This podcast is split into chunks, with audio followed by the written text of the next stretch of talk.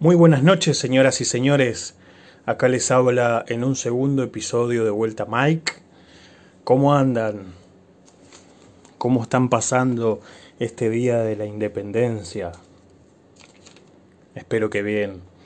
Bueno, como ya saben, yo vengo como esa voz interior, como ese espejo que uno muchas veces necesita y no se anima a brindárselo a uno mismo. Entonces yo vengo en esta noche a ser ese espejo, a ser esa voz interna.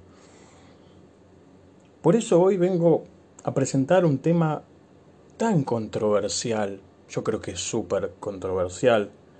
¿Y por qué es tan controversial? Hay gente que dice que la culpa es positiva y otra gente que dice que la culpa es negativa. ¿Qué te parece a vos que es? Te voy a dar humildemente mi punto de vista de lo que es, según como la veas. Y resulta que la culpa puede ser un gran aliado a la hora de culpar a alguien por algo que hizo o que no hizo.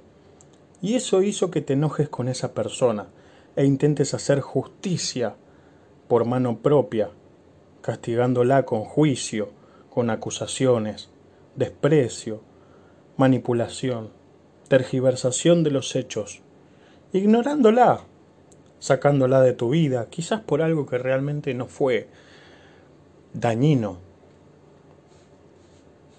Entonces incurrimos en esta especie de lapidación psicológica y emocional, en la cual tratamos todo el tiempo de destruir al otro, devorando su autoestima, socavando su integridad, y destruyendo su psicología, a tal punto que llegamos a desear su infortunio, malestar, pérdida, desasosiego.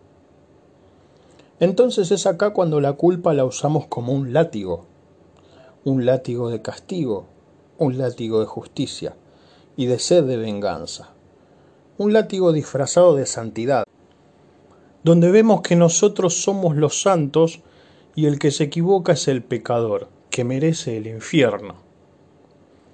Ahora, ¿qué pasa cuando somos nosotros los que nos equivocamos? ¿De verdad asumimos la responsabilidad por lo que hacemos? ¿O nos convertimos automáticamente en unas máquinas de evitación? Entonces evitamos la responsabilidad del error, ya sea hacia nosotros o hacia otros.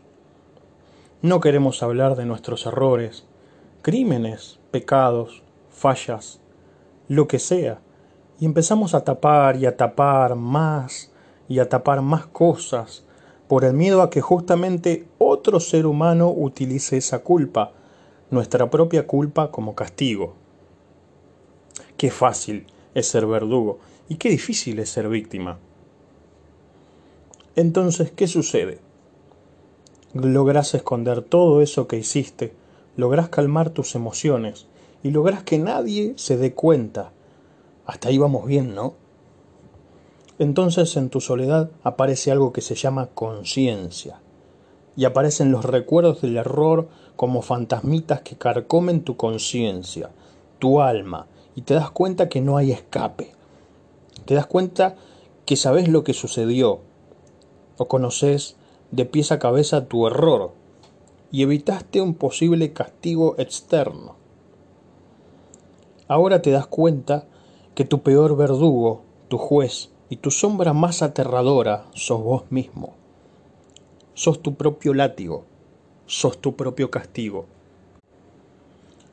A partir de ese momento, sabes que tenés que zafar de ese verdugo, escapar de ese látigo, y tomas cualquier camino de evitación, ya sea el camino de la responsabilidad absoluta, sumergirte en, en, una intensa labor, sumergirte en tu empleo, en tu profesión, en lo que haces, el placer desmedido, insomnio, lo que sea. Y todas esas cosas son solamente un disfraz. Sí, escuchaste bien, un disfraz que encubre una enseñanza, una lección, de que somos iguales a otros seres humanos, y así como el otro se equivoca, vos también te equivocas. Nos equivocamos todos todo el tiempo. Entonces, sacate el látigo de la espalda. Perdonate, perdona al otro como tal. Porque, ¿cómo estás tan seguro vos que no habrías hecho lo que hizo él o ella si no estuviste en sus zapatos? No recorriste sus caminos de experiencia y no tomaste sus decisiones. Eso realmente no lo sabemos y no lo sabremos nunca hasta que no nos toque estar en la misma situación que estuvo esa persona. Entonces, dejemos de hacernos daño a nosotros mismos y dejemos de hacerle daño a otros. Si te soltás a vos mismo, soltás al otro. Gracias por haber pasado por este podcast una vez más. Espero que te haya aportado valor y si tenés ganas déjame tu comentario. Saluditos.